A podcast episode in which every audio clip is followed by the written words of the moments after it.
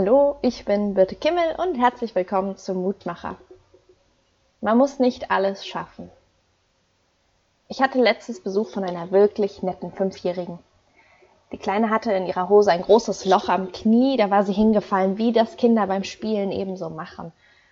Und ich habe dann angeboten, das Loch zu stopfen. Abends habe ich mir also mein Stickgarn genommen und sie hat sich die Farben ausgesucht und weil ich keinen Stopfpilz habe und auch nicht genug Platz auf der Hose für den Stickrahmen war, habe ich ein Einmachglas drunter genommen.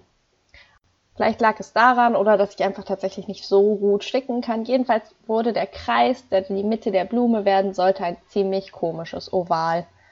Die Blume konnte ich vergessen und ich hatte jetzt einen ziemlich dicken Batzen Stickgarn in der Hose zerknotet. Ja, ich sticke eigentlich ganz gerne, aber nicht unbedingt gut. Beigebracht hat es mir tatsächlich auch niemals einer. Ich habe einfach damit angefangen. Gott spricht zu uns im Lehrtext aus dem zweiten Korintherbrief heute, Lass dir an meiner Gnade genügen, denn meine Kraft vollendet sich in der Schwachheit. Aus meinem Fadenknoten von Oval ist dann ein Fisch geworden. Das Besuchskind hat sich ziemlich gefreut und so wurde dann aus meiner Stickschwäche doch noch was Schönes und Gutes.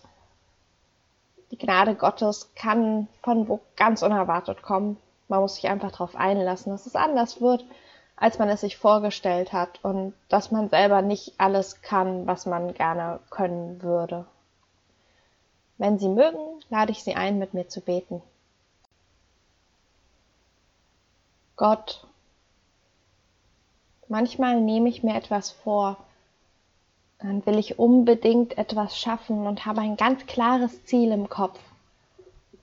Und dann kommt alles anders und ich muss mir eingestehen, dass das nicht so wird, wie ich es wollte. Mach mein Herz weit, dass ich mich darauf einlasse, was du stattdessen tust. Und schenk mir Vertrauen in deine Gnade. Lass mich auf dich vertrauen. Mein Gebet lege ich in deine Hände. Amen. Das war's für heute. Morgen wieder mit Pfarrerin Sonja Oppermann. Tschüss.